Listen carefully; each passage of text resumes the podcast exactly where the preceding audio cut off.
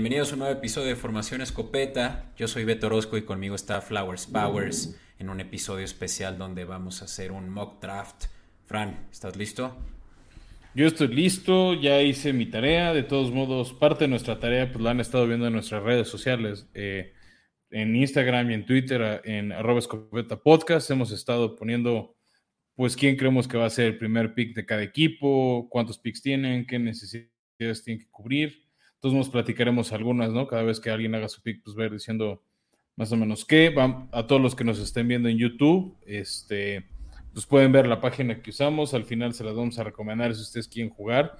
E incluso pueden, este, para fines de su draft, jugar hasta las siete rondas y hacer todos los picks. Pueden proponer trades. Ya cuando sea nuestro mock draft como tal, este, les diremos las reglas con las que vamos a hacer este mock, ¿no? Para que si no se parece exactamente a lo que va a suceder este próximo jueves 28 de abril, no se sorprendan. Vamos a hacer algunas cositas un poquito diferentes, principalmente sin trades. Pero bueno, antes de eso, Beto, ¿qué te parece si nos arrancamos con los escopetazos? Me parece.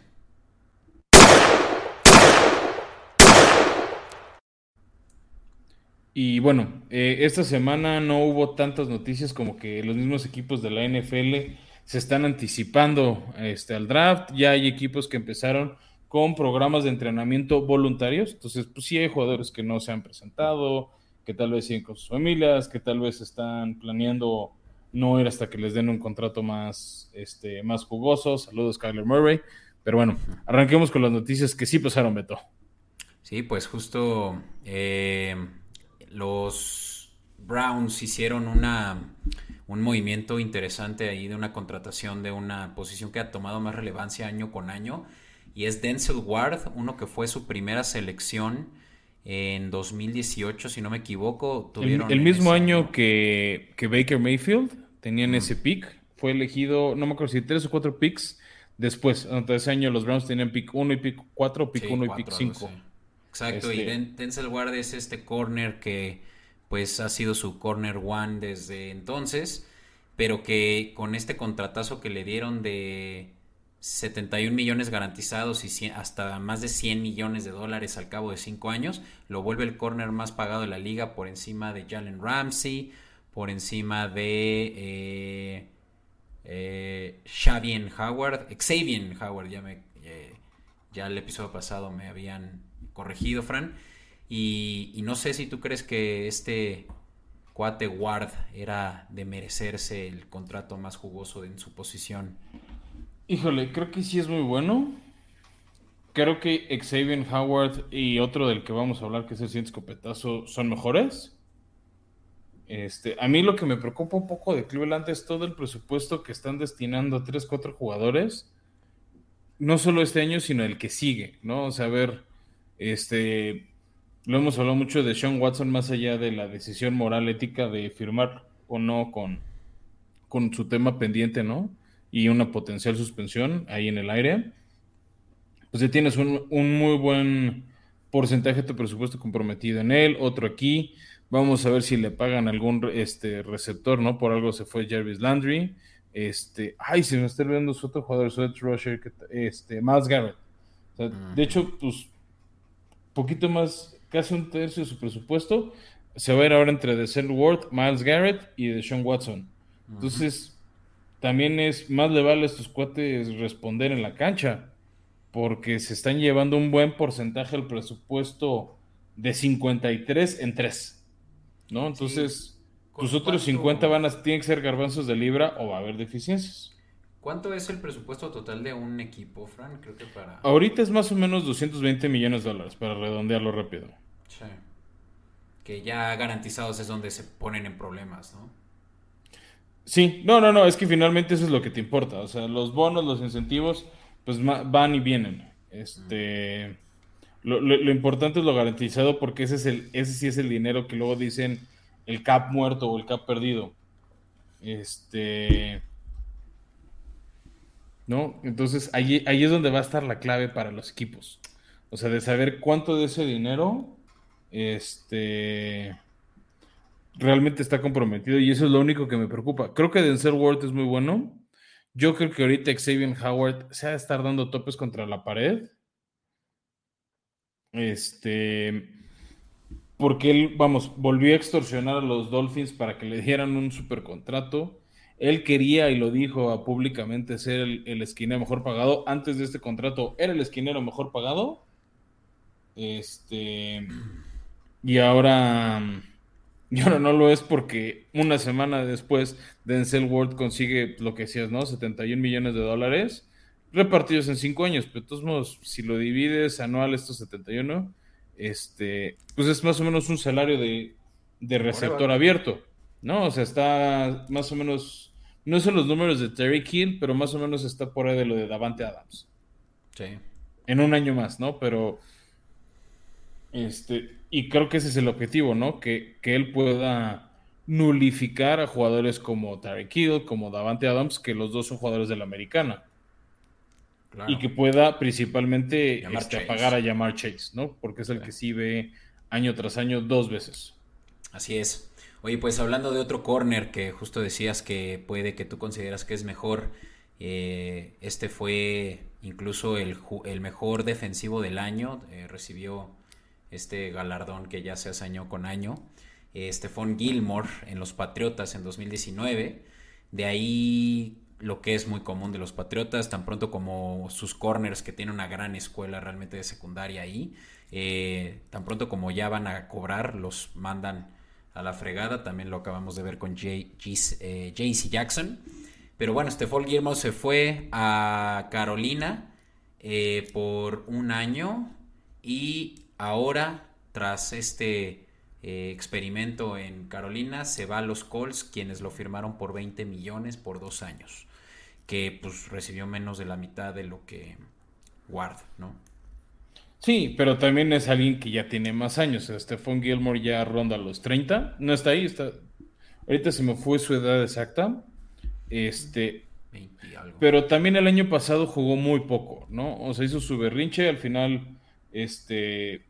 2020 no fue un buen año. O sea, después de un gran 2019, que es cuando gana el, el galardón de defensivo del año que nos decías no juega un buen año 2020, lo cepillan los Patriotas, acaba en Carolina. Este, de hecho, pues estuvo peleando con Patriotas de que no quiere jugar, estuvo, o sea, él se sentó para no jugar, lo cortan los Patriotas, cae en Carolina y juega lo mínimo. No sé cómo consiguieron el Pro Bowl el año pasado. Hizo, por así decirlo, suficiente impacto, suficiente berrinche para que este, lo, lo metieran a jugar lo suficiente para mí no fue un jugador de Pro Bowl el año pasado. este, pero bueno, ahí estuvo. Y ahora, no voy a decir que va a robar, va a robar en los Colts. Creo que está en una buena defensiva donde va a volver a brillar. ¿no? y va a cubrir el, hueco de Yayasin. Rock, Rock exacto. Rock Yacine, perdón. Que se había ido, este, que se fue más bien a los Raiders, ¿no? y gran defensiva la que tienen ahora los Colts, ¿eh? O sea, Realmente ya se armaron una excelente defensiva que era yo creo que su, única, su único punto débil, eh, que ahorita también en el mock, draft lo vamos a platicar de las debilidades de todos los equipos. Pero bueno, por último, Fran, eh, Sammy Watkins, que ya parece un Fitzgerald en la posición de receptor, que pasa de un equipo a otro año con año. Estuvo en los Ravens hace los últimos dos años de su carrera, antes en Kansas, antes de eso, eh, pues Bills, supongo, que no estuvo en otro, pero llega su cuarto equipo, al parecer, que son los Packers, quienes no tienen absolutamente nada en receptor ahora que se les fue tanto Marqués Valdés justo a los Chiefs, como eh, Davante Adams, ya lo sabemos, a los Raiders. Así que Sammy Watkins, quien era pues un stud de los Bills en sus primeros años de carrera, pues hoy en día es un receptor decente que va a ser de las principales opciones que va a tener Roger seguramente. Sí, este, pues es un, ya es un trotamundos. Pues llegó, este, vamos, va para su novena temporada. Este, él llegó en, el, como pick de primera ronda en 2014 para los Bills. Realmente no destacó.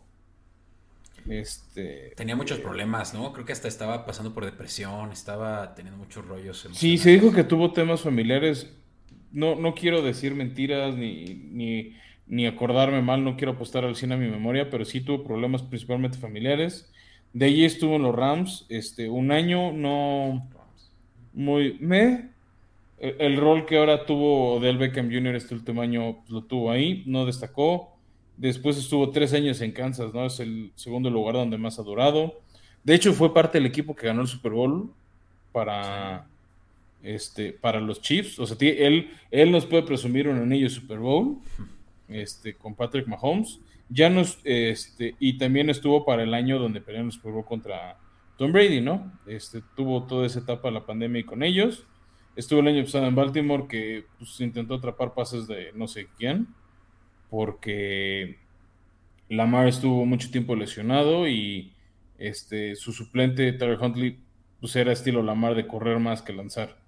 Entonces, este, creo que se va a un lugar donde Aaron Rodgers puede aprovechar su talento. Vamos, tiene 28 años, cumple en junio los 29, ¿no? Entonces, este, pues todavía está joven, ¿no? Tiene, tiene, este, todavía tiene carrera por delante como receptor. Yo creo que va a empezar a transicionar de receptor 1 a receptor 2 por pura edad, por pérdida de velocidad. Yo sí creo que los Packers, ¿no? Que ahorita vamos a decir en el mock, van a agarrar este un receptor abierto por lo menos en uno de los dos picks que tienen, porque no tiene armas Aaron Rodgers, perdió a Davante Adams, perdió a Marqués Valdez Calding, de hecho, que se fue a, a los Chiefs que mencionábamos hace un rato. Entonces, este, pues están ahorita él y Cobb como principales receptores en Green Bay. No, no son, no es el único. Este, pero ¿quién más está así súper relevante en los Packers? Allen Lazard, eh, y ya. sí, pero eso, o sea, es, el coach que le falta. Oye, pues ya, ¿para qué hacemos tanto de emoción, Fran? ¿Te parece si pasamos a nuestra cobertura especial del mock draft de, este año, que no es la primera vez que lo hacemos, este ejercicio ya lo hicimos también el año pasado, y pues eh, de aquí van a saber. Pero ahora sí van a ver el ejercicio mientras lo hacemos, eso es lo nuevo. Exacto, así que vamos para allá pues. In tight coverage. Y bueno, pues para quienes nos ven en, YouTube, eh, Facebook Live también, eh, ya, verán que estamos utilizando un dashboard de un mock draft que pues la verdad nos gusta mucho. Así que shout out a PFF, Pro Football Focus, en, proporcionar esta herramienta. Eh, Fran, les platicamos muy brevemente a los escuchas de qué va esto. Vamos a hacer una selección, así como si nosotros fuéramos los gerentes generales de los equipos, de la selección de la primera ronda. O sea, vamos a hacer del 1 al 32. Cabe recalcar, y nada más, cabe recalcar que no los 32 equipos participan en esta primera ronda, porque como saben, y esto ya cada vez es más común, los equipos hacen intercambios de jugadores por picks de futuras eh, selecciones, como la que vimos de los eh, Browns, es un ejemplo, en la cual le entregaron pues prácticamente todo el capital de sus próximos tres años a los Tejanos, quienes ya también los Tejanos, por Deshaun, quienes ya también los Tejanos habían perdido muchísimo capital de draft a causa de muy malas decisiones de un tal Bill O'Brien. Em, y que empiecen a recuperarlo, ¿no? También, este, mira, si quieres, Beto, con, ese tema, déjales, digo a, este, a todos nuestros escuchas o a los que nos estén viendo, qué picks no vamos a hacer. De hecho, los que nos están viendo van a ver en, en el lado derecho de la pantalla eh, qué picks no van a hacer porque no son los de primera ronda. el primero que no va a suceder es el de Chicago. Eh, su primer pick va a ser en la segunda ronda con el pick 39. Ellos se lo intercambiaron, eh, no recuerdo quién, pero... Eh, a Miami. No, no, no fue a Miami. Será todavía el que le hicieron a San Francisco en su momento. Fue por Justin Fields el año pasado. De Justin Fields, es cierto. Sí. sí, es que te acuerdas que habían hecho antes un pick con San Francisco cuando agarraron a Mitch Trubisky, pero no, ya. Creo ah, que el, pago de ese error ya, ya fue. De ahí pasamos a los Colts que van a elegir en el pick 42. Los Colts eh, perdieron para mí de una manera muy teta pero agradable su primer pick, porque si Carson Wentz jugaba más de, no sé si 75-80% de los snaps, 70. Este, se convirtió en un pick de primera ronda y no de segunda ronda, este, el, con Filadelfia el haber cedido a Carson Wentz. De ahí el que nos mencionas de los Browns, que van a elegir en el pick 44. De ahí, este, de ahí nos, nos, quedamos en segundo round. Vienen los 49 en el pick 61. Ese fue el de Trey Lance. También recordarán que. Sí, con Miami el año pasado. Apostaron por su coreback eh, que parece que ya va a empezar esta temporada, su coreback novato. Eh, pero pues fue un, fue un intercambio importante el que hicieron, ¿no? Y por lo cual no tienen una primera selección este año. Y cerrando en la primera ronda, este, los Broncos van a elegir con el pick 64 que le correspondía a los Rams por Von Miller, ¿no? Que ya no, ya no están los Rams, pero bueno, les ayudó junto con Matt Stafford, que es el otro, que es el pick que no tiene en primera ronda, este, a ganar este, el Super Bowl en febrero pasado a los Bengals. Que ojo, Broncos tenía otra selección de primera ronda, pero también la cedieron con el intercambio que hicieron de... De Russell Wilson. Russell Wilson a, sí. ¿no? Sí, no, más bien, y, este, y también se dieron su pick de segunda ronda por Russell Wilson, pero pues, tenían como plan B el, pick de lo que le pertenece a los Rams. Por eso tiene, su primer pick es el 64, ¿no? Este, que de, hecho la manera más fácil de rastrear primera y segunda ronda es pues del 1 al 32 en ese lugar quedaron en la liga, del 33 al 64 también. Y ya en la tercera ronda, como empieza a haber picks compensatorios y otros este, instrumentos de la liga, ahí sí ya te pierdes un poquito o es más difícil de, rastrear quién tiene qué. Pero bueno, de ahí nos vamos a los Raiders, que con lo que soltaron por Davante Adams eligen hasta la tercera ronda con el pico 86. Los Delfines, que ya hicimos su cobertura y les habíamos dicho no eligen en el 102. Yo por ahí creo que van por un centro si, si no están bien, si no se acuerdan quién, pues les invito a ver este el episodio que habíamos hecho este, de ellos en la semana pasada con Mitch. Y luego los Rams eligen en el pick 104, que fue la primera de estas coberturas que hemos estado haciendo. Este, también pueden ver qué decimos que harían los Rams con la 104 después. Pero bueno, ya con eso dicho, dato, también... Dato curioso, Fran, En, en, el tiempo que Sean McVay lleva como head coach de los Rams, nunca tenido una primera selección de draft. Y tienen un equipazo, ¿no? Esto habla de que puede haber muy buen talento en un eh, eh, round 3, round 4, que es donde normalmente los Rams es donde seleccionan eh, estos últimos años. Y pues de eso depende sobre todo que gente como nosotros que, son bien informados y no scouts que se creen scouts, pues estén tomando las decisiones ahí para los equipos de las primeras selecciones. Pero bueno, con eso, Fran, ¿estamos entonces listos? ¿Te late si arrancamos? Ido a partir de otras cosas, ¿no? Este, o sea, los Rams han construido su, su equipo también con algunos picks en drafts de otros momentos de primera ronda como Aaron Donald, ¿no? Pero últimamente han apostado por veteranos este, mejor probados, con, con buenos resultados y, les han respondido. Pero bueno, ya con todo ese gran preámbulo vamos a pasar al draft. La única otro tema que vamos a hacer es, no vamos a hacer trades entre nosotros. Eso sí podría suceder en vivo, eso podría suceder del momento de esta grabación, que es este, a principios de una semana lo estamos haciendo con más de una semana de anticipación del verdadero draft. Ya el draft sí lo estaremos así reaccionando en vivo. Este, si quieren participar, pues escríbanos, ¿no? Ya han, visto cómo hemos invitado gente, fans de equipos, entonces ustedes también pueden ser los siguientes fans que invitemos. Pero bueno, ya con todo eso en cuenta por si no le si no reflejamos la realidad y esperemos tener Beto más de ocho picks correctos. El año pasado, este, esa fue la media tanto de nosotros como de los mock drafters. Y con lo impredecible de este draft, yo creo que si tenemos tres o cuatro bien, me doy por bien servido. Pero bueno. Ah, sí, sí, superamos nuestra marca, Fran. Así que vamos a darle. Eh, también que sepan que el draft es el 28 de abril. Y 28, 29 y 30. Pero esta ronda solo la van a ver el 28, que es la primera. Y vamos a estar en vivo el día 28 de abril, eh, pues haciendo la cobertura del evento eh, en tiempo real, ¿vale? Así que, pues este va a ser nuestro ejercicio de, lo que vamos a estar haciendo en dos semanas. Así que bueno, por último, vamos a tomar la, eh, el papel de gerentes generales yo, Beto, de los equipos que tienen la selección non, o sea, el 1, 3, 5, 7, etcétera y Fran de los pares, 2, 4, 6 en adelante, ¿vale? Sale, Beto. Entonces, con eso, deja yo, te presento tu primer pick.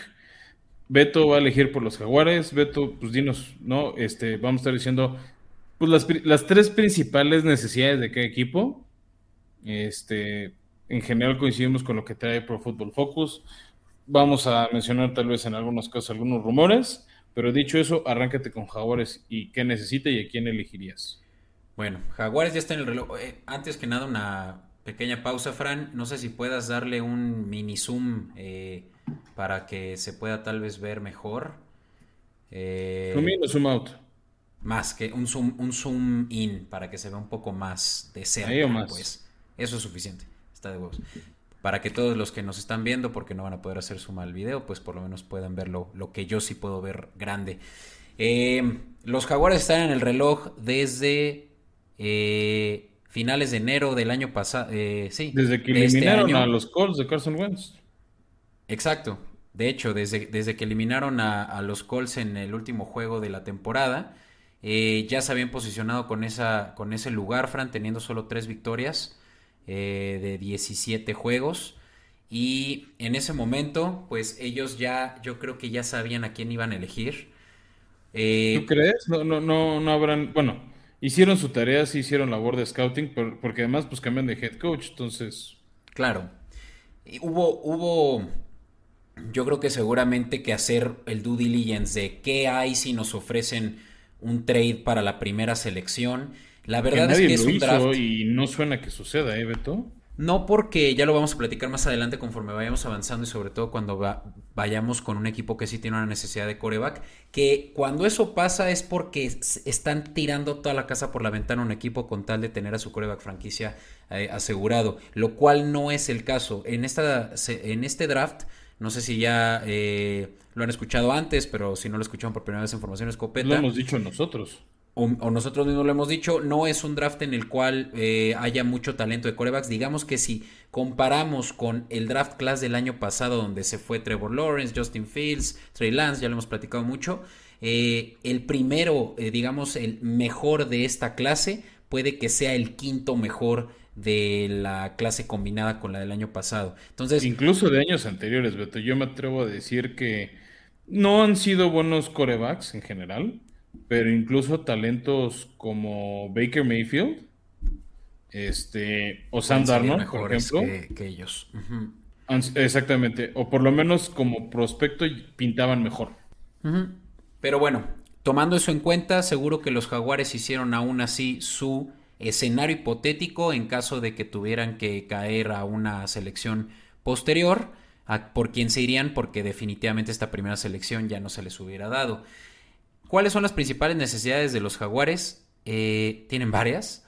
Tienen la de receptor, tienen la de línea ofensiva y la de eh, liniero defensivo lateral principalmente. O sea, los, los eh, que hacen el ataque externo, ¿no? Como lo es Von Miller, como lo es los Bosa, etc.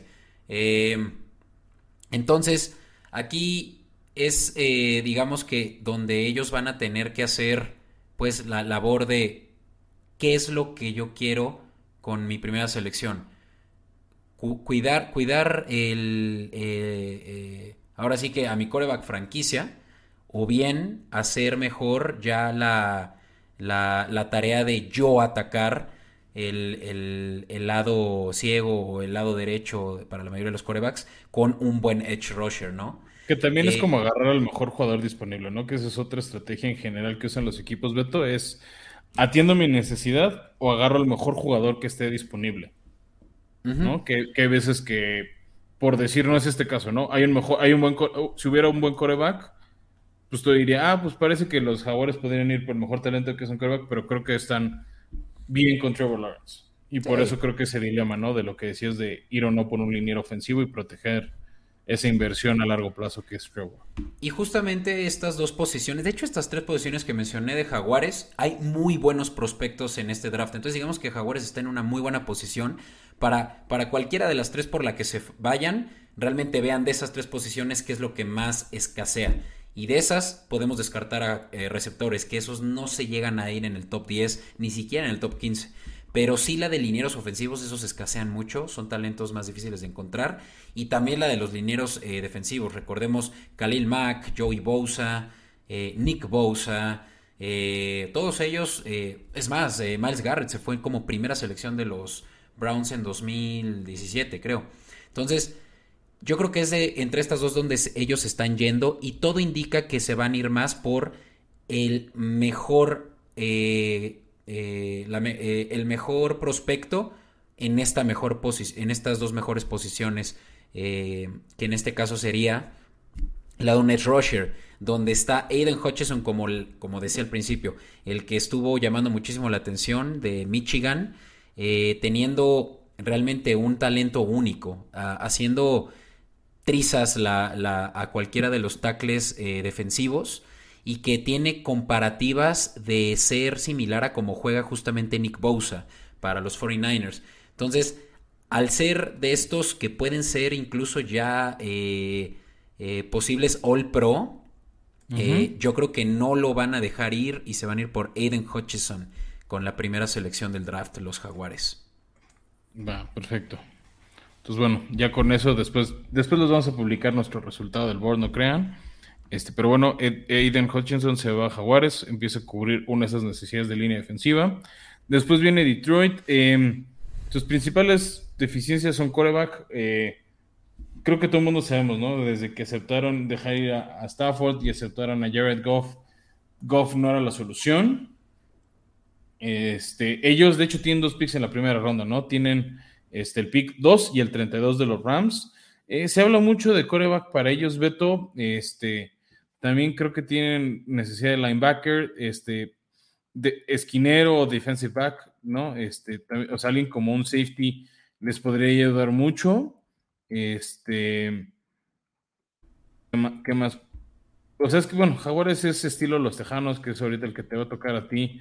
Es alguien que hay que ayudar demasiado. Eh, Mucha gente habla de Malik Willis para ellos. Yo sinceramente creo que Jaguares, es Jaguares, no, perdón. Los Tejanos, Detroit y los Jets están en modo reconstrucción. Y yo creo que van a volver a estar en, una posición como esta el año que entra los Leones. Entonces, yo no me voy por un coreback como ellos. Este, como todo mundo cree que deberían de irse. A mí me gusta más el señor Carl Hamilton de la Universidad de Notre Dame. Eh, es un safety, puede cubrir esa posición de defensive back y este y empezar a tapar necesidades y preocuparte por tu coreback hasta el año que entra. Vientos. Sí, el próximo año vienen mejores prospectos, ya se habla de dos muy buenos, así que creo que es un problema para el futuro, para los eh, Leones.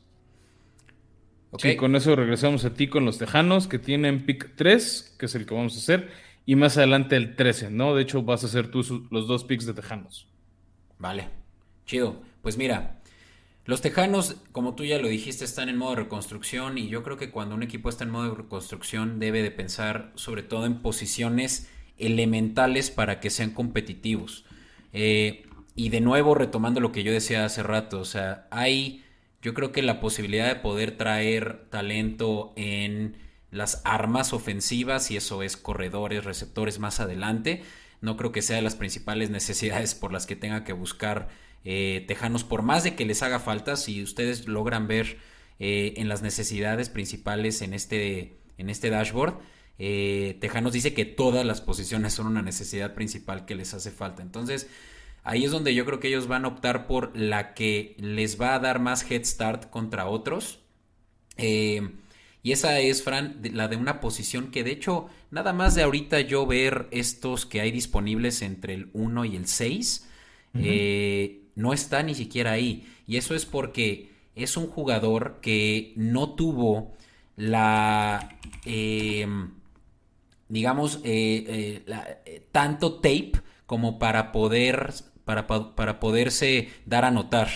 bueno, que además también, Beto, nada más para que la gente también tenga en cuenta, hay jugadores que después de uno o dos años de colegial deciden apuntarse en el draft porque ya saben que la van a romper.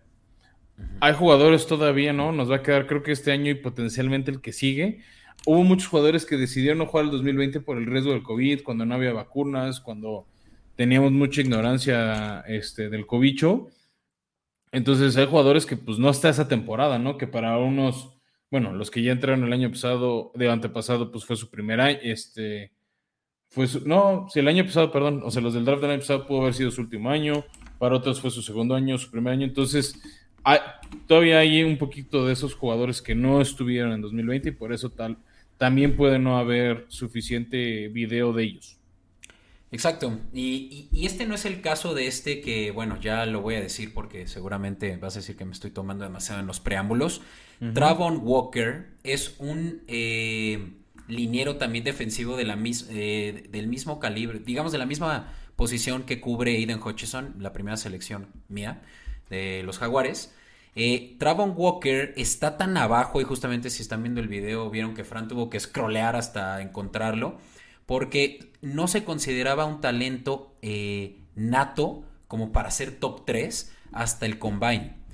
¿Qué fue lo que pasó? Travon Walker en Georgia no juega la posición como él podría explotarla eh, y con lo que en el tape, que es justamente lo que los scouts están todo el tiempo viendo, eh, podrían notar.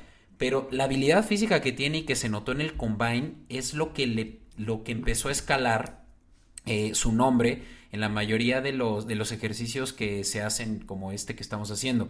Por el hecho de que estamos viendo, yo creo que al que mejor físico tiene para esta posición. estamos hablando de un monstruo de... Yo creo que mide como 1.95 y corre como un receptor, Fran.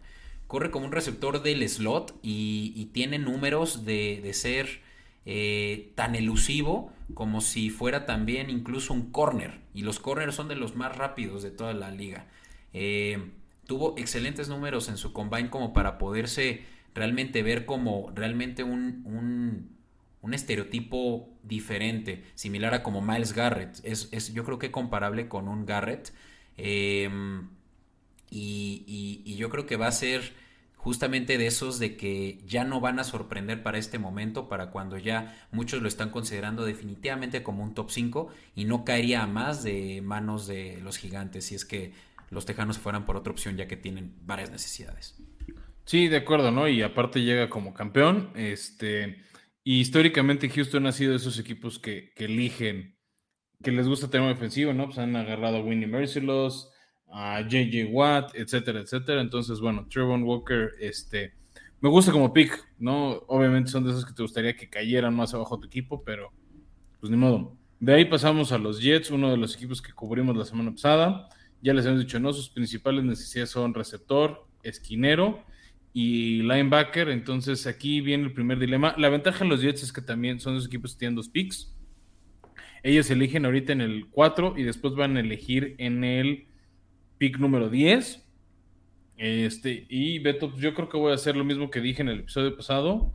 Me gusta eh, jugador Ahmad Sos Gardner, el esquinero de Cincinnati, uno de los jugadores más rápidos que hemos visto en todo el draft. Este, otra opción que estaba tentado es el señor Kayvon eh, este, de Oregon, eh, una posición muy similar a la que acabas de escribir de Trevon Walker.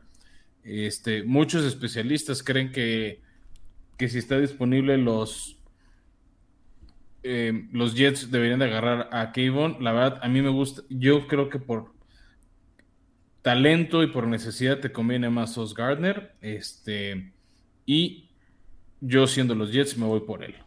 Sos Gardner, que también es secundaria, corner que es comparable con Jalen Ramsey por el tamaño que tiene.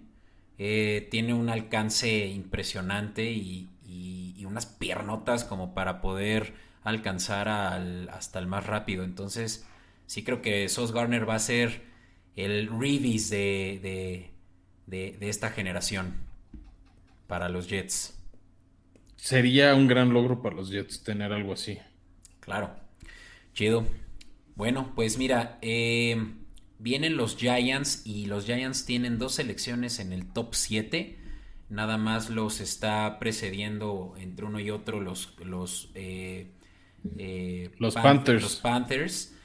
Si llegáramos a hacer el ejercicio de un trade, yo creo que aquí es donde se podría dar, Fran, porque un equipo puede que se tenga que anticipar a que Carolina se lleve al, a su coreback. Eh, potencial franquicia, ¿no? Eh, sí, de acuerdo. Creo, creo que este sería el. Salvo ellos o tal vez Tejanos, ¿no? Por lo que decíamos de que tienen muchas necesidades. Este es otro candidato, ¿no? De que tal vez le suelten un veterano con talento y que ahí este, los Tejanos suelten esa posición 3, sabiendo que tienen después la 13 más la, más la que les, les, daría, ¿no? Pero sí, este, coincido contigo, Gigantes pinta ser el ideal.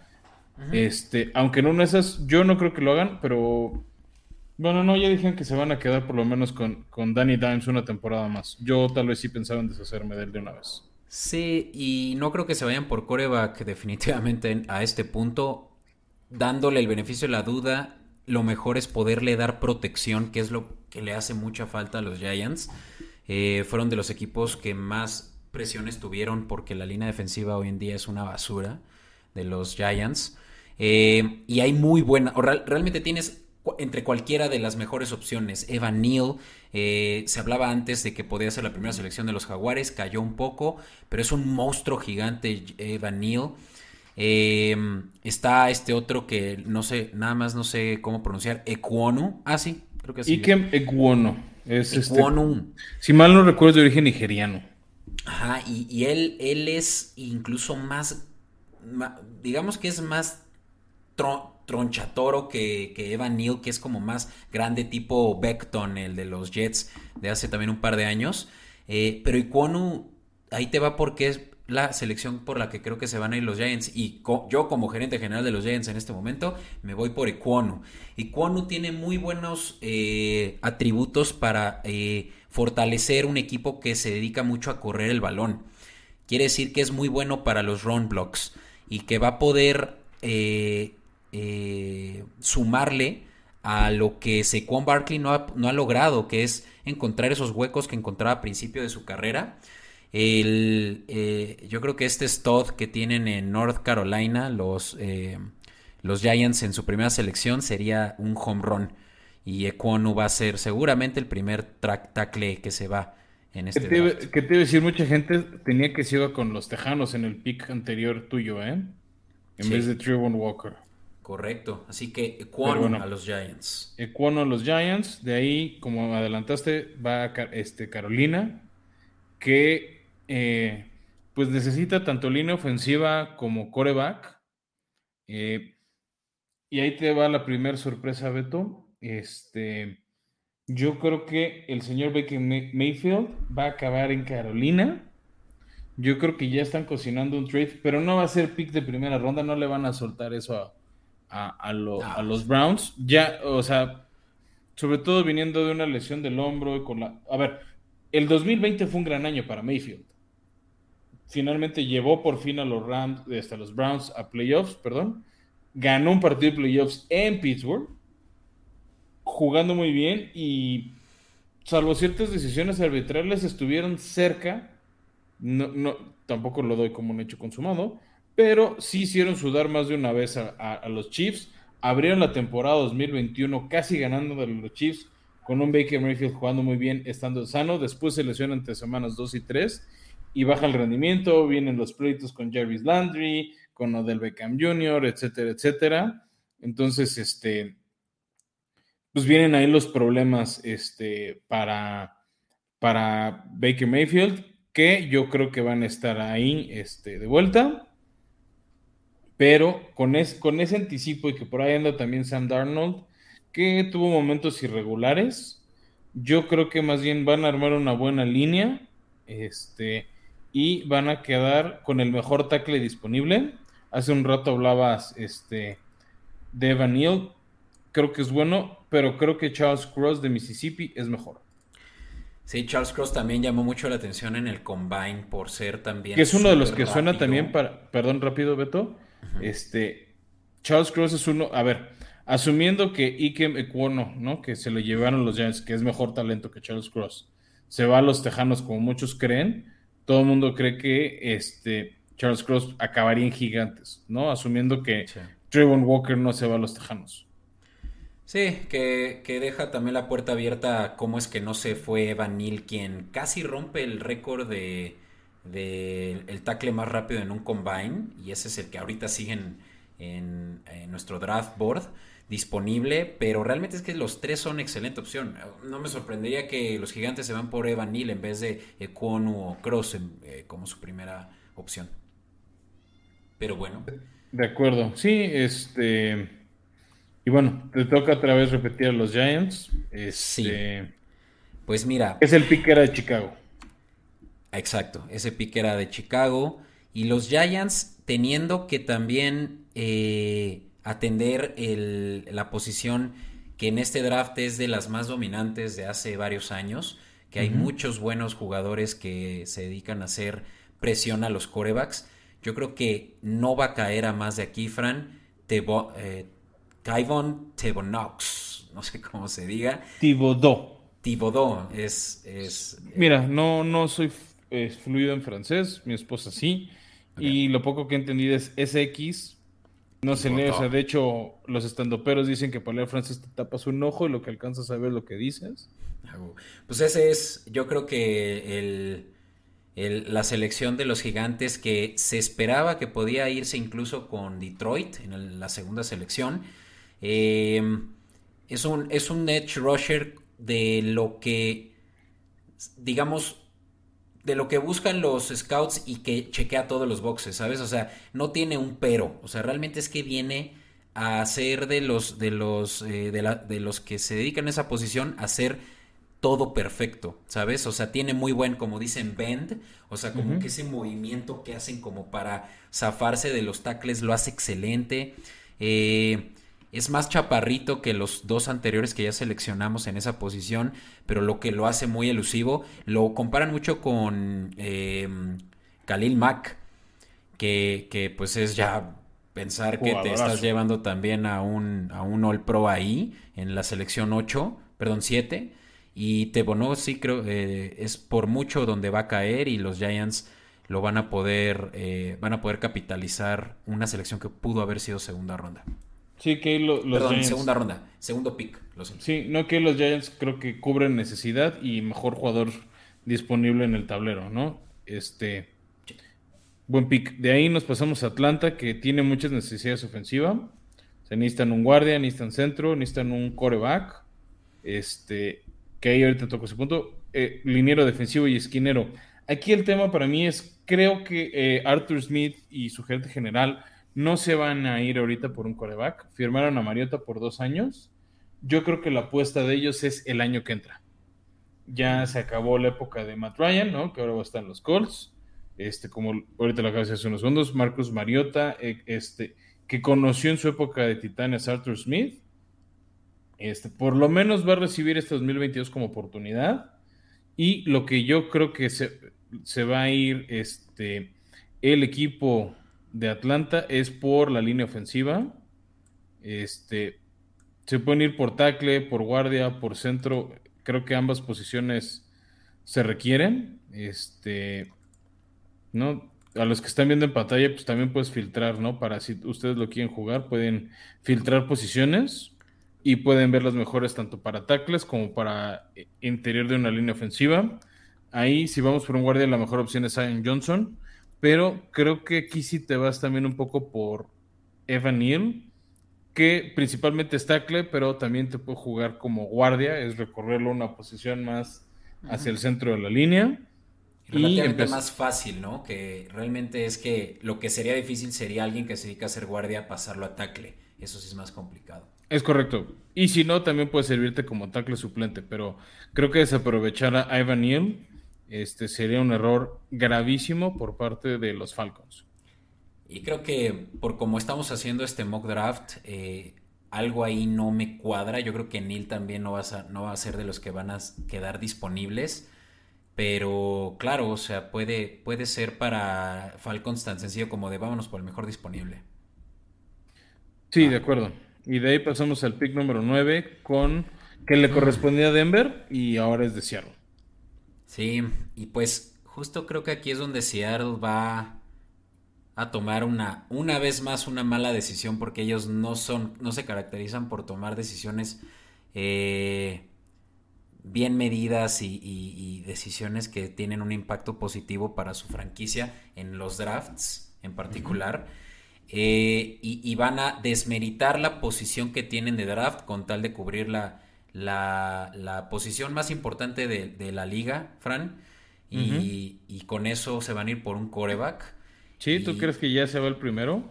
Sí, sí, creo que es... decir, creo que es... Eh, bueno, ahí va rápido mi teoría. Si no ha sido un coreback hasta este momento, o sea, si por alguna razón este, nadie le cambia a los Giants, como decías hace rato, y Carolina hace lo inteligente y se va primero por línea, y se va por, bueno, no es lo inteligente, pero este, cumple los rumores y se va por un esquinero, digo, se va por un liniero y, Baker Mayfield, este, se va a poner interesante del, del pick 10 en adelante, porque hay equipos por ahí que ya los mencionaremos, que pueden ir, que necesitan un coreback ya o, ya merito, o sea, dentro de un año o dos, y podrían empezar a, intercambiar su coreback, este, por ahí con los, con los hijos, con, los hijos, con los Jets, con los Commanders, con Vikingos, para ya agarrar un coreback. Sí, y es que es justo eso, o sea, nosotros estamos haciendo el ejercicio sin trades, pero la realidad es que en el top 10 se va a ir un coreback, ya sea naturalmente como ahorita va a suceder, o eh, a través de un trade, o sea hay equipos que están dispuestos a eso porque la historia lo ha demostrado, como si les beneficia. Hablemos de Bills con Josh Allen, hablemos de Chiefs con Patrick, eh, Patrick Mahomes. Realmente es que es una liga enfocada en la posición, que la posición principal es la de coreback, y de ahí eh, trabajan eh, alrededor de eso. Y si un coreback ha llamado por lo menos la atención por tener un brazote y que va a estar en un esquema en el cual va a poder van, a poder van a poder aprovechar esos atributos en su contrato de novato. Yo creo que ese es el de Malik Willis, el que va a tener ya el, eh, el head start de tener a Pete Carroll como, como coach. Y, sobre todo que Pete Carroll está en sus últimos años de carrera como head coach, ya en sus 70 y altos. Y, Malik Willis realmente es que parece tener buenas, eh, buenos atributos que, puedan asimilarse a los de un coreback, como lo es, por ejemplo, Cam Newton en su tiempo, ¿no? Em, es muy grandote, es muy rápido. Y, sería muy parecido a lo, que, a lo que dejaron ir con Russell Wilson, ¿no? O sea, como que suena a un reemplazo muy, muy similar a, este, a lo que tenían, ¿no? Correcto. Así que Malik Willis se va a Seattle para, para que Seattle ya se quite ese, eh, ese peso de pendiente. ese pendiente. Sí. Va, perfecto. Y de ahí regresamos a los New York Jets, este, que van a tomar el pick que originalmente era de Seattle, que les dieron por Jamal Adams, ese safety que, que ha sido bueno, este, de Pro Bowl. Y los Jets, bueno, ya dijimos, ¿no? Este, que en el pick 4 iban a agarrar al señor Sos Gardner. Y otra de sus necesidades principales es receptor. Y este, aunque está aunque sigue disponible uno de los mejores esquineros, el señor Derek Singletary, este, yo creo que los Jets, después de todos los rumores que si sigan por Dickett Metcalf, que si AJ Brown, que si Divo Samuel, que si Plutón es un planeta, yo creo que no van a hacer caso a ninguna de las anteriores y se van a ir por un, por un receptor talentoso que, haga pareja con Elijah Moore. Em, el, mejor rankeado para muchos es el de Alabama, Jameson Williams, pero creo que por talento, por, por perfil, este, y por las entrevistas que han tenido, yo creo que se van a ir por el señor Drake London de USC. Bien, ¿eh? O sea, los Jets ya lo platicábamos en el episodio anterior donde también cubrimos a los, eh, a los New York Jets junto con los eh, Dolphins. Realmente es que a mí no me hace sentido que digan que tienen grandes necesidades de receptores, teniendo a Corey Davis, teniendo a Denzel Mims eh, y a este último el año pasado que también... El Aya Moore.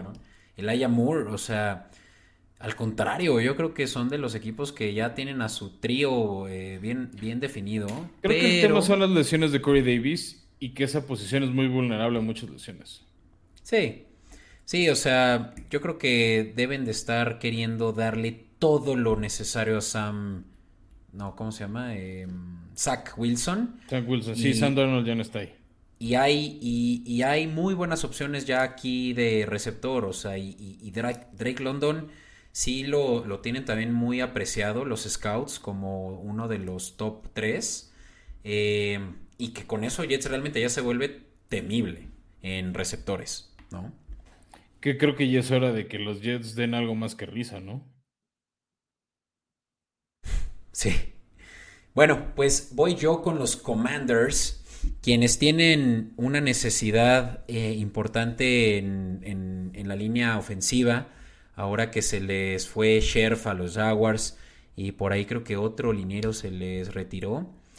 Em, un centro que puede que también esté muy sobrevaluado eh, para este momento porque están en el top 11.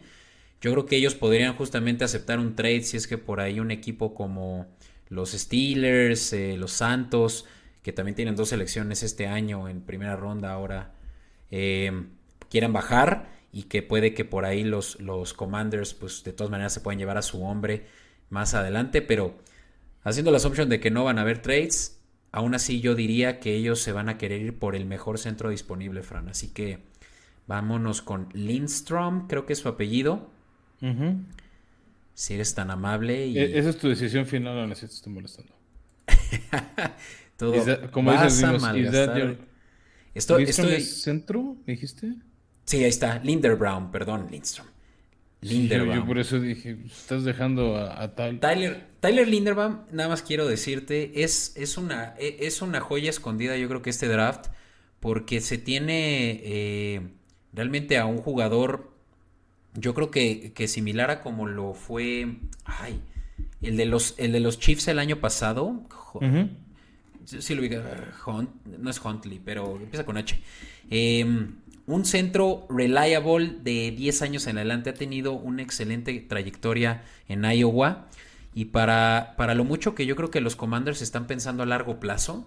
Yo ¿tú crees que sí que no van por, por la banca de Carson Wentz? No, no, no este draft, pero sí van a tener a su hombre, el que le va a estar lanzando el balón en el line of scrimmage por los próximos 10 años y él va a ser Lynn Brown. Ok. Sí que Iowa fue de esas universidades que dieron la sorpresa fuerte el año pasado.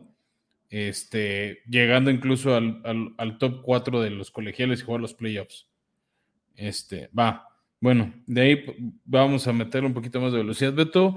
Van los vikingos de Minnesota que tienen muchas necesidades en su línea, tanto guardia como centro, este, presión de coreback y esquinero. Y siguiendo, ¿no? Este ejercicio que estamos haciendo. Si sigue disponible el señor Derek Singletary, yo creo que no hay manera que lo dejen pasar. Entiendo que tienen que reforzar su ofensiva, proteger este, a, su coreback, ¿no? Que todavía sigue siendo sorprendentemente Kirk Cousins.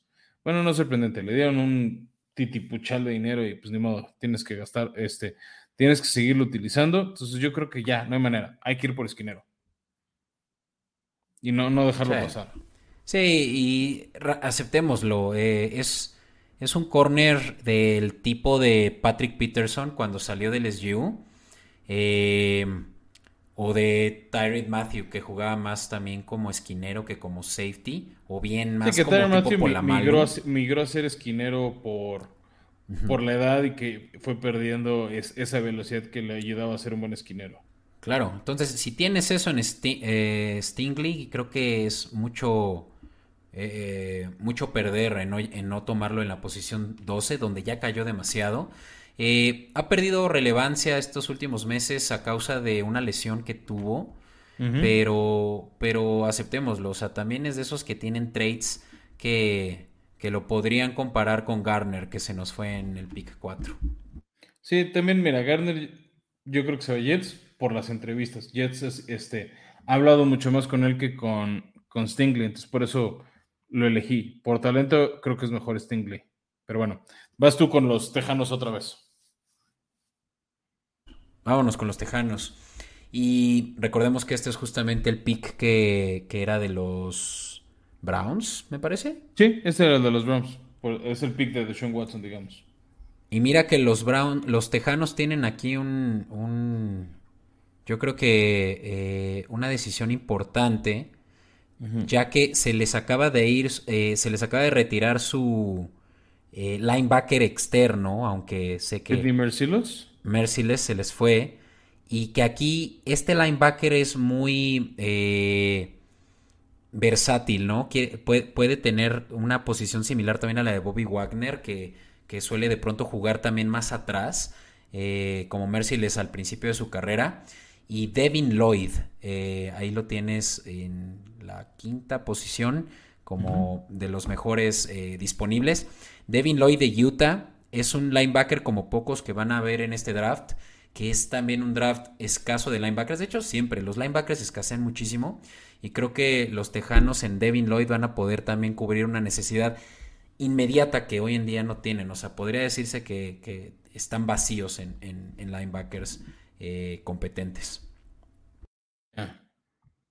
Interesante, ¿no? Este, este el análisis tuyo, Beto. Ya me preocupa que próximamente te roben para The Draft Network y yo a ver a quién consigo para hacer el programa. Pero bueno, de ahí pasamos a los Baltimore Ravens, este, que sus necesidades fuertes están en la defensiva. Este, aquí tienen dos caminos, ¿no? Se van por esquinero o se van este, por liniero defensivo. Pensando el talento que tienen jugadores tipo Calais Campbell que acaban de renovar, yo creo que se van a ir por este, el esquinero Trent McDuffie, que tiene esa velocidad y que les puede ayudar este, porque ellos al final tienen que tratar de atrapar a Jamar Chase también, similar a lo que comentábamos este, cuando hablamos de Denzel Ward. Entonces yo, yo creo que van, a, van a irse por, por Trent McDuffie. Trent McDuffie es el mejor corner para eh, esquemas de zona. Eh, a diferencia de lo que puede lograr Garner en ser press coverage, similar a como usan a Ramsey, ¿no? Que como calcomanía. Y también como lo que suele hacer Stingley en, en LSU, eh, dedicándose más a, man coverage. Eh, realmente es que McDuffie tiene más como que el esquema de juego de lo que hacen mucho en Green Bay también con eh, Jair Alexandre, ¿no? De, tener un buen de, de, zona cubierta con él en el backfield. Entonces, yo creo que también si los Ravens se lo llevan, se están llevando a su corner número uno por los próximos eh, años. Así que muy, muy, buen, muy buen pick, me gusta. Em, ok, interesante. Pues mira, los... los a, mí me gustaba mucho la posición en la que estaban los Eagles antes de la, del intercambio que hicieron con los Santos. Eh, tres, selecciones de primera ronda era así, la mejor ventaja que podías tener contra, contra todos los equipos, pues porque traes a tres starters, eh, ahora sí que de, inmediato, ¿no? y, con, y con dos, creo que realmente aquí la posición que ellos tienen es muy importante tomarla en cuenta. O sea, definitivamente nadie se les va, más bien, los Santos con quienes hicieron eh, negocios para este draft, no se les van a eh, poner eh, por delante, ¿no? Qué bueno, a ver, ahí, va, nada más rápido. Este pick de Filadelfia no era su pick original, acuérdense que ellos el año pasado estaban en playoffs. Este, este pick es el que le correspondía a Miami. Y ahorita en el pick que sigue que Santos, ahí te va por qué creo que van a ir.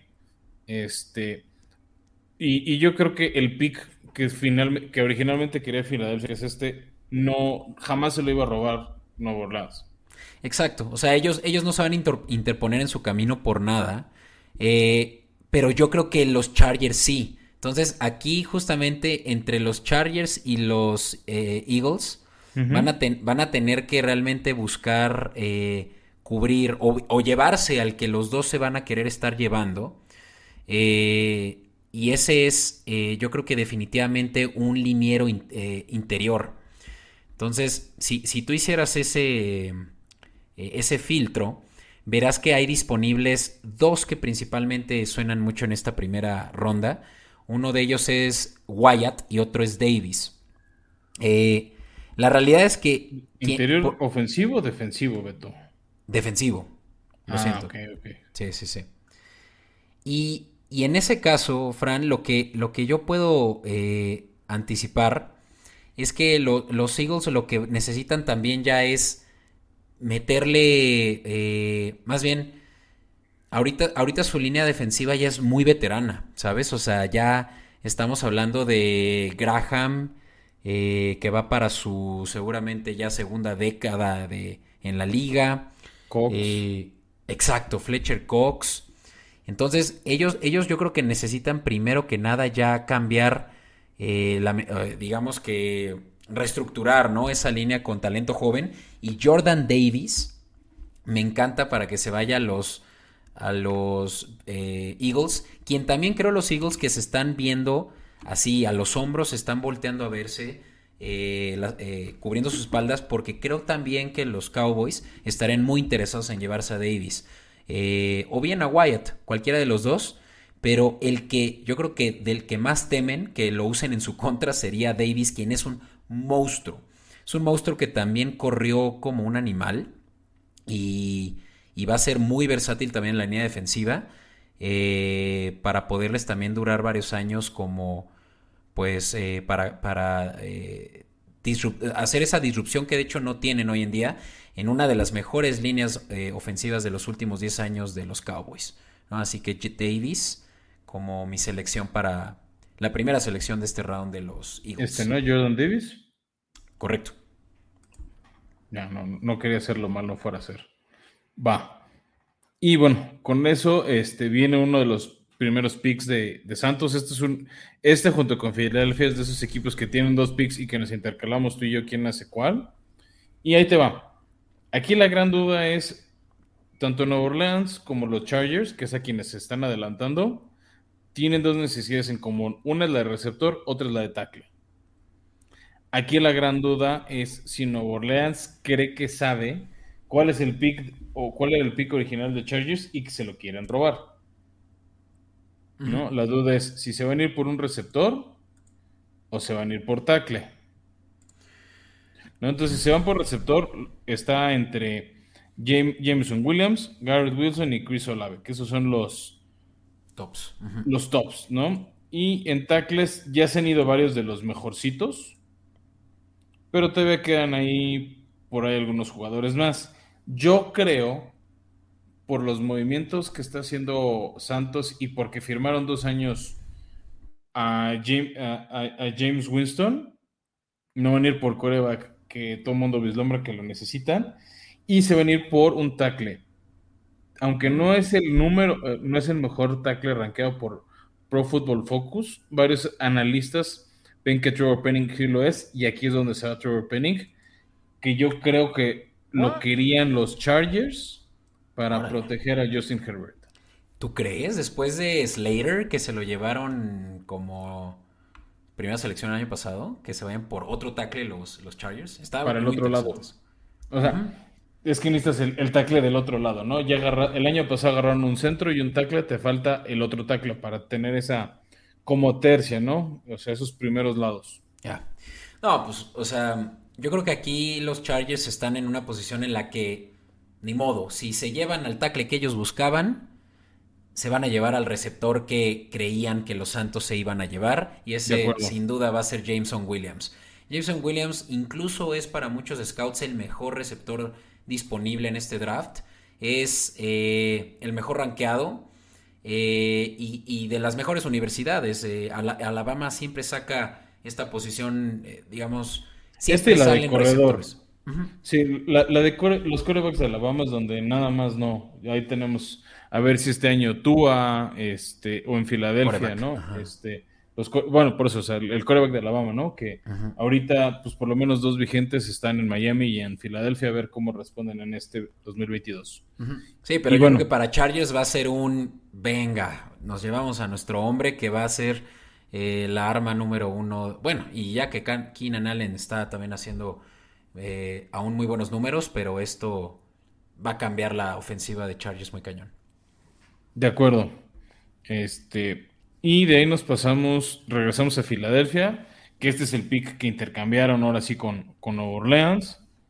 Este, Y yo creo que después de, ¿no? El pick que acabamos de tener hace un minuto donde agarraron a Jordan Davis, este, yo creo que justo no, no hay tanto linebacker, entonces yo creo que es hora de, de regresar por, ahora sí, voltear a ver la posición de linebacker. Hay uno de los campeones Bulldogs de Georgia, Nakobe Dean, que tuvo un gran juego en la final de campeonato. Tuvo ahí varias este, tacladas en el centro del campo muy importantes, tanto a receptores que intentaban esa ruta corta, atrapar pase y luego ir por la explosividad, como la corrida. Entonces me, gusta mucho este, el señor Nakobe Dean para ellos en, en el pick 18. Y ahora sí, regresamos con Santos, pero ahora contigo. Chido.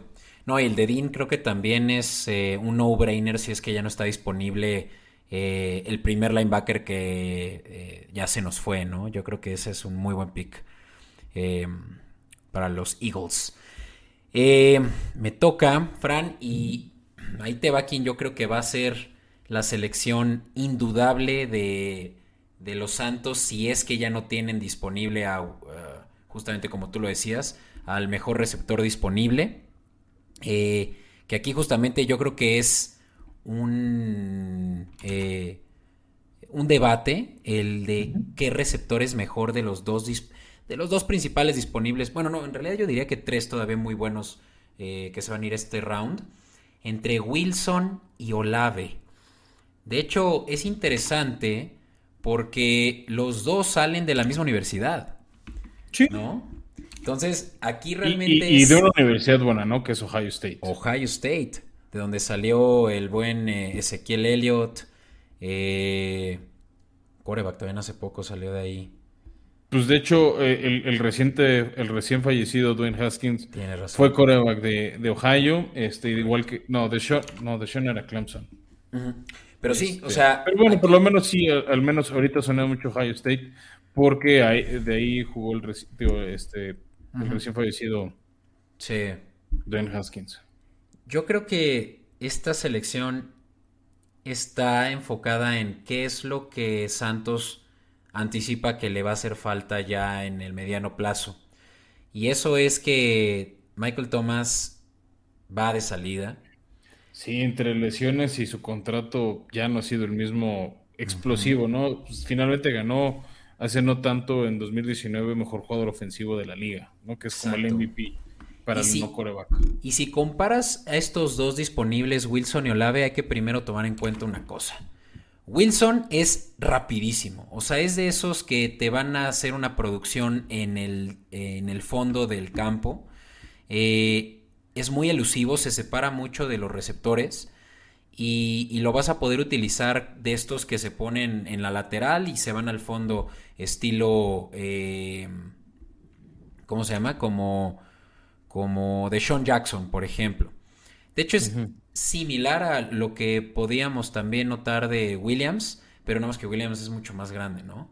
Eh, y Olave, que creo que es más bien por donde se van a ir, es más grande, es corpulento es de esos que, realmente van a hacer contested catches en medio. Y, yo creo que va a ser su selección, la de Olave, con, con tal de poder eh, suplir a Tomás. Va, de acuerdo. Pues de ahí pasamos a los Pittsburgh Steelers. Ya estamos, bueno, ya llevamos un par de picks de equipos que están en playoffs, salvo los Chargers. Tanto Santos bueno, de hecho, Santos y Filadelfia se pelearon esa entrada de playoffs. Pittsburgh pues, fue a dar pena en, la ronda de comodines contra Kansas. Todos sabemos que fue la dios de Big Ben y les toca elegir un coreback. Y ahí te va, este, Beto. Prácticamente no, no han salido corebacks, salvo Malik Willis. El mejor coreback, en la opinión de muchos, disponible es Sam Howell. Y yo sigo con la misma creo que Pittsburgh se va a ir por un coreback que ya está listo, que ya conocen su techo, que ya conoce el estadio, que ya lo conoce la gente, que se los piden. Y si está, tal vez no es la mejor opción, pero creo que Pittsburgh, si está disponible, va a tomar a Kenny Pickett para ir siendo coachado ahí un poco por Mitch Trubisky, por Mike Tomlin y ser realmente la cara de la franquicia a partir del 2023. Va a empezar a jugar en 2022 pero realmente va a ser la que la franquicia a partir del 2023. Y ya lo habíamos platicado también que es un muy buen fit, ¿no? Porque no se tiene ni siquiera que mudar. Y, y es un coreback del que ya sabes qué, qué, esperar. O sea, no. Ya, ya, tiene muy bien definido cuál es su piso, cuál es su techo. Y tal vez es transicional, ¿no? Pero. Pero nada mal. Ok. Ok. uf. Pues mira. Te tocan tus pads, ¿no? También fue plan con maña que a ti te tocaran tus 23 equipos, como los pads o como los jaguares. Este. Ahí te va. Este, este, este pick me, me gustó mucho. Estoy listo. Por, por cómo se dio. Sinceramente es que los pads hace todo el sentido del mundo que se ven por un coreback. ¿No? Por un coreback, por un receptor. Eh, por más de que ya se acaban de hacer de Davante Parker, yo creo que es una posición muy necesaria por cubrir, pero también yo creo que ellos dándose cuenta cómo están cayendo los receptores y viendo que les pudier, que les salió Wilson como posible selección, quien Wilson a principios del año pasado, no es cierto, eh, finales del año pasado, seguía siendo la, la opción más relevante en receptores, eh, por lo que platicábamos, ¿no? La elusividad que tiene, los ball skills que tiene. Digamos que es en un no-brainer y dices, güey, les cayó Wilson, pero también les cayó Calaftis, o sea, este eh, cuate de... Mm, ay, eh, Purdue. Purdue, sí, no alcanzaba ni siquiera a leer. Eh, es un edge rusher que se pudo haber ido desde la primera selección de los, de los Eagles, que ya es justamente de los pocos edge rushers buenos que van a caer en la segunda ronda. Hablábamos de lo buena, de los buenos que están eh, este primer chunk de buenos edge rushers, pero de ahí en adelante hay una caída y seguramente está para nuestro ejercicio muy anticipada la caída de edge rushers, por lo cual creo que se van a ir por el mejor disponible, que también es una necesidad que tienen en la línea defensiva para complementar a, a, Judon. Perfecto. Ese me hubiera gustado si mágicamente caías a mis titanes, me gustaba para completar ahí con Danny Cotry, Simmons y Landry, pero bueno. Ah, no se puede soñar tanto. no se puede soñar tanto. De ahí pasamos a los Packers. Este, en este pick que originalmente era de los Raiders, el, pick de Davante Adams. Em, creo que es un no-brainer. Necesitan urgentemente un, un, receptor. Si ya no está Olave, creo que se pueden ir por la velocidad de Wilson. Eh, poco a poco tendrá que ir trabajando su química con Aaron Rodgers, que necesita esas manos más seguras de Olave, pero también la velocidad de Wilson y esos pases profundos, esos pases bomba que le fascina lanzar a Aaron Rodgers, creo que van a ser de Wilson. Sí, creo que ahí sí, si les cae, se lo tienen que llevar. Sí, sin duda. Y, y no, no hay para atrás. Muy bien. Vienen los eh, Cardinals, quienes ya mencionaste en este episodio, que pues están viendo cómo le van a hacer para sí traerse a, a, casa en un contrato multimillonario a su coreback. Eh, y qué mejor que poderlo cubrir bien, ¿no? O sea, creo que es una necesidad imperante la que tienen en la línea eh, ofensiva, Fran. Y realmente aquí es pues también ver cuál es el mejor disponible. Tanto guardia como centro les hacen falta. Pero yo creo que esta selección que es la de Bernan Rayman es, es, es, un. Es, el que les haya caído, les cae del cielo. Eh, porque es, es, un jugador que lo pueden comparar con Lane Johnson. Recordarás el tackle de tantos años de, de Eagles que después transicionó a un rol de guardia.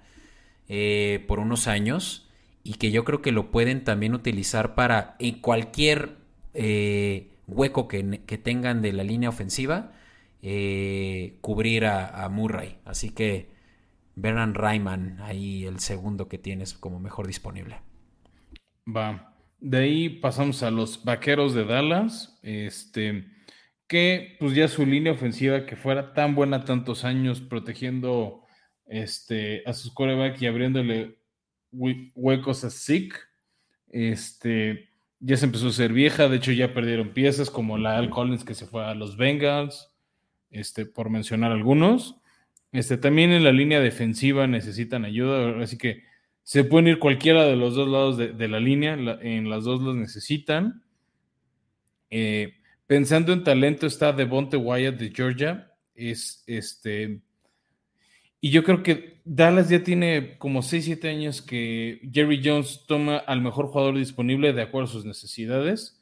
Entonces, si está disponible Devonte Wyatt, yo creo que sí se tiene que ir a los Cowboys. Hay opciones como Zion Johnson, como Tyler Smith, ¿no? Pensando, no nada más para decirles a los fans de los vaqueros quiénes están disponibles en la línea ofensiva.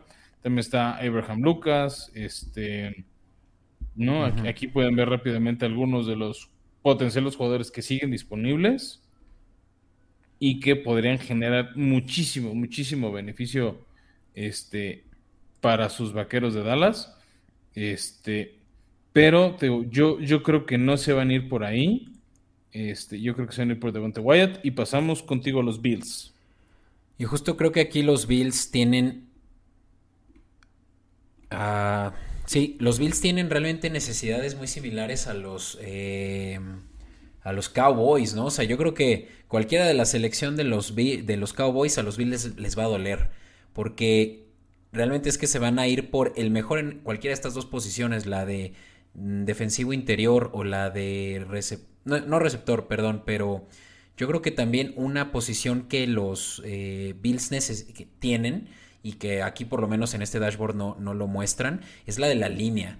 La línea ofensiva eh, necesita sobre todo complementos que, permitan que su coreback Josh Allen no se lesione en lo absoluto. Y línea ofensiva si ven aquí las necesidades, mi joven Beto. ¿Ofensiva? No, ofensiva. Ah, ofensiva. No sé, la verdad es que han respondido bien. Yo, yo no veo esa necesidad que tú ves. Pues mira, es, es tal vez un eh, eh, pensar a largo plazo y, tal vez ir cubriendo la de un retiro, la de un contrato que se les complique. Pero yo creo que aquí ellos, tanto en receptor como lo pueden, lo pueden mejor cubrir en la segunda ronda, como la de eh, interior defensivo ya se fueron los dos mejores. Y, las, necesidades principales de los Bills las van a poder cubrir más adelante y ahorita ir también por uno de los mejores disponibles en cuanto a la línea ofensiva y ese es Sion John, Johnson. Guardia, que igual es, es tal vez uno que se vaya a banca, pero que les permita tener a largo plazo a Josh Allen sano. Ya. Bueno, de ahí pasamos a Tennessee, que tienen necesidades, sobre todo en la línea, sobre todo con Roger Safford, que se acaba de los Bills, que acaban de elegir a Zion Johnson. Precisamente por eso es que no creo que todavía agarren un guardia, porque acaban de agarrar a Roger Safford. Este. O sea, justo, justo por eso no. No creo que se vaya. Y Titanes sí necesitaría jugadores tanto para la línea defensiva, este, que que acompañan a Jeffrey Simmons, a Danny Cotry, a Bob que se ha lesionado mucho, ¿no? Entonces algunos de los talentos, pues son muy parecidos a los que mencionamos de Dallas y yo creo que Titanes, aunque me agradaría un receptor, hay muchísimos receptores muy buenos, puede ser en el siguiente pick de Tennessee y me gusta más la opción de Kenyon Green, el guardia ofensivo, para justo llegar a, ese hueco de este que dejó Roger Saffold que se fue a los Bills. Por un momento creí que te ibas a ir por uno que de hecho es lo que yo hubiera hecho. A ver, dilo. Eh, el Edge Rusher, ahí lo tenías. Eh, Jermaine. Sí, e, Es, que es un poco, ¿qué prefieres? porque al final, también con todo el dinero que tienes comprometido en tu ofensiva. Sí, no, la línea, la este línea ofensiva de los Titanes es ya obligatoria también eh, cubrir esos huecos. Sí, por eso le di prioridad a la línea ofensiva. No es que no me gustara Jermaine, este, pero creo que urge más del lado ofensivo que del lado defensivo. Sí. Muy válido. Finalmente vienen de hacerle nueve capturas a los Bengals. Muy válido y yo, yo justo creo que ya hay equipos similar a como la selección que ahorita dice de los Bills que puede que no le haya gustado a todo el mundo pero yo creo que ya es donde los equipos dicen, mira, no lo necesito ahorita, pero, pero le voy a poder sacar provecho porque es un jugador que se pudo haber ido 10 picks antes, ¿sabes? Así que yo creo que los, los Bucaneros van a estar teniendo que cubrir eh, al retiro próximo de... ¿Cómo se llama? Eh, de Brady. No, no, no, no. De Gronk. Tienen varios. No, pero JPP. Jason Pierre Paul. Ah, esto está defensivo. Así que me voy con Jermaine Johnson a los bucaneros, quienes creo que van a decir, güey, sigue disponible. Antes que la línea que acaban de perder a. Ay, cosa, Carras. Carras. ¿Se acaba de ir a Bengals? Sí, o sea. ¿No crees que cubran esa necesidad urgente y más que Tom Brady de 45 años va a estar jugando? ¿Tú crees, en serio, que se van a ir por JPP antes de la. Dime. la obvia, o sea, de que todavía va a jugar antes de la obvia necesidad de proteger a Brady que sí juega este año? Dime cuál es el siguiente liniero ofensivo eh, disponible, el mejor disponible. Si quieres, incluso filtralo para que podamos verlo. Porque yo te voy a hacer mi caso. Te voy a hacer mi caso de lo que creo que van a hacer los bucaneros. Ellos van a anticipar que el hombre que quieren y que no van a sobrevaluarlo para este punto. Tyler Smith.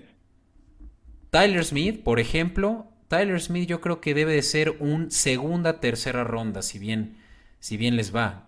¿Qué te va? Que yo creo que los Bucks sí mentan la madre si Titanes se lleva a Kenyon Green, porque Kenyon Green sería una gran adición para su línea ofensiva. Exacto, es que en el escenario en el que ahorita están, el siguiente tackle realmente ya es un segunda, tercera ronda, si bien les va. O sea, ya se les fueron todos, güey. Sion, Penning, Rayman, o sea, se les pudieron, se les fueron por los que se hubieran ido. Por lo cual yo creo que en segunda ronda van a hacer su tarea y van a decir, güey, este va a ser un, un, proyecto, no un starter el día uno. Y, y, no malgastamos una selección de primera ronda de alguien que se pudo haber ido en el, pick, en el top 10. Y ese es Jermaine Johnson. Jermaine Johnson se podría ir en el top 10. Y te lo digo porque también he estado escuchando que es un güey sí, estoy de acuerdo. súper eh, subvaluado eh, por muchos scouts. Y, y, sí, no, en eso te lo, compro al 100. Jermaine es, este, es un súper talento. Sí estaba tentado para Titanes, pero Teo, ya expliqué por qué. Va. Pues bueno, vamos hacia los últimos picks. Este, tenemos este, a los Green Bay Packers que... Eh, necesitan receptor, ya lo hemos dicho. También línea ofensiva. Eh, um, la línea ofensiva creo que es más agregar cuerpos que la necesidad urgente de, receptores. Ya dijimos que sean por Garrett Wilson. Y aquí nos vamos por otro receptor, Sky Moore, de Western Michigan. Él es este lo más parecido dentro del pool de receptores a lo que hay en Chris Olave, esas manos seguras, este, que puede ser digamos, cubrir el hueco que deja Marqués Valdez Calding, que puede ser muy mentoreado por Sammy Watkins por el tema de velocidad, manos seguras. Este, entonces yo creo que se van a ir por él antes que tal vez Tyler Smith. Y el otro receptor que me gusta para los Packers, pero insisto, me gusta más Sky, es George Pickens, que está acá de Georgia, de los campeones. Ah. No, o sea, creo que por ahí él o por ahí este, ay, se me olvidó su nombre, Tyler Burks. Burks. Déjate filtro rápido los receptores. O sea, creo que, entre Traylon Burks, George Pickens y Sky Moore, cualquiera es un gran pick para los Packers. Y además, si agarran dos receptores como lo estamos proyectando Beto en la primera, en la, primera ronda, van a apaciguar mucho el ego de Aaron Rodgers que dice que no le han dado nunca armas, que eh, no es mentira, tiene, tiene muchos, tiene varios años, no me acuerdo de la exacta, que Green Bay no agarra un jugador ofensivo con su primer pick, más allá de Jordan Love. Y que se lleven dos en la primera ronda es... o sea, se parecería hasta como chiste, ¿no? Que tantos Correcto. años. Va, pues... Dale. Pues bueno, con eso vamos tú y yo, o sea, ahora sí que vamos back to back con Kansas, que necesita receptores porque se acaba de ir Tyreek Hill, necesita en línea ofensiva porque parece que Tyron Matthew no regresa con ellos. Suena mucho que se va entre Santos y Steelers. Y necesitan esquinero porque. Necesitan esquinero. Todo el mundo les hizo yardas a lo güey el año pasado. Entre ellos Jamar Chase, AJ Brown. Y ahí va a estar este, mi selección. O sea. Y va a estar Davante Adams en esa división. Exacto. Y, yo creo que aquí también es un robo, si se. Como dicen, un steal no, si, si les cae este que está de hecho como el mejor corner disponible, Andrew Booth, que también se ve que va a ser un gran corner y todavía es del así de esos 1A, 1B, 1C, 1D. Este sigue siendo de los primeros buenos corners disponibles en, en, este primer round y se van a ir por lo menos para cubrir esa necesidad que, eh, que seguramente no van a tener ya la misma calidad de jugador en el segundo round en corner. Sí, de acuerdo. Este, y bueno, de ahí siguen los chips, ¿no? Van a tener como media hora para mandar sus dos picks. Entonces, este, estaría interesante ver si los mandan juntos y pues ya, este, o sea, suben los dos jugadores al estrado. Yo creo que si cubren, vamos, yo creo que sí se van a ir por un esquinero en este pick. Yo creo que también en la primera ronda se van a ir por receptor. Y aquí es donde creo que Trellenburg se va en vez de George Pickens. Sí, me gusta, Creo que, creo que Burks encaja más con el, el, esquema ofensivo de Andy Reid. ¿Sabes? A mí Burks me gusta con que lo están comparando con Julian Edelman. O sea, es muy bueno en el slot. Y es algo que le gusta mucho explotar tanto a Andy Reid como a Eric Bienemy. Entonces, encaja mucho. Y bueno, te toca ir por los campeones de la americana. Uf. Con el penúltimo pick de la primera ronda. Ah. Este está difícil por, por la lo que ya habíamos platicado antes. Su necesidad está en la línea ofensiva, aunque yo creo que ya cubrieron ahí también mucho de lo que tenían que haber cubierto en agencia libre. Te soy sincero, si yo soy ellos, me gusta mucho Cold Strange, sobre todo porque necesitas cuerpos para esa línea. Si agarraste jugadores talentosísimos para proteger a Burrow, pero ya tienen, ya son veteranos y son propensos a lesiones de rodilla. Necesitas cuerpos. Ay, pero Cold Strange es, eh, según PFF, porque son nuestros gallos para este ejercicio, es un jugador que podría estar disponible incluso hasta la tercera ronda. sí, el tema es, este, es lo primero que necesitas tú, si eres Cincinnati. Sí. Mira, pues. Si te vas por ellos, pues tú agarras un tackle que no te urge tanto, como Tyler Smith, o un safety, ¿no? Como Luis. Exacto, safety. Lo que, a mí, ¿sabes qué me gustaría? Nada más ahí te va rápido, Beto, no me lo estás preguntando, pero si yo fuera ellos, después del quemón que vieron en, su, en el Super Bowl, exacto. Yo me iría por Kair Elam, el esquinero. Mira, ahora sí estamos hablando el mismo idioma, porque tal vez no Elam, pero yo sí creo que se van a ir por un. Eh, van a cubrir la secundaria con esta primera selección que tienen. Y te voy a decir quién me gusta y lo dije también en nuestras infografías, donde yo analicé que un muy buen fit es Jalen Pitre. Jalen Pitre viene de jugar eh, un, esquema mixto entre safety y corner. Eh, y, y, sobre todo juega muy bien en el slot, que es donde definitivamente Eli Apple fue una basura. Así que ya la Empitre creo que puede venir a, hacer un starter día 1 y, realmente hubiera sido la diferencia en el Super Bowl como para poder eh, detener a la ofensiva de los Rams.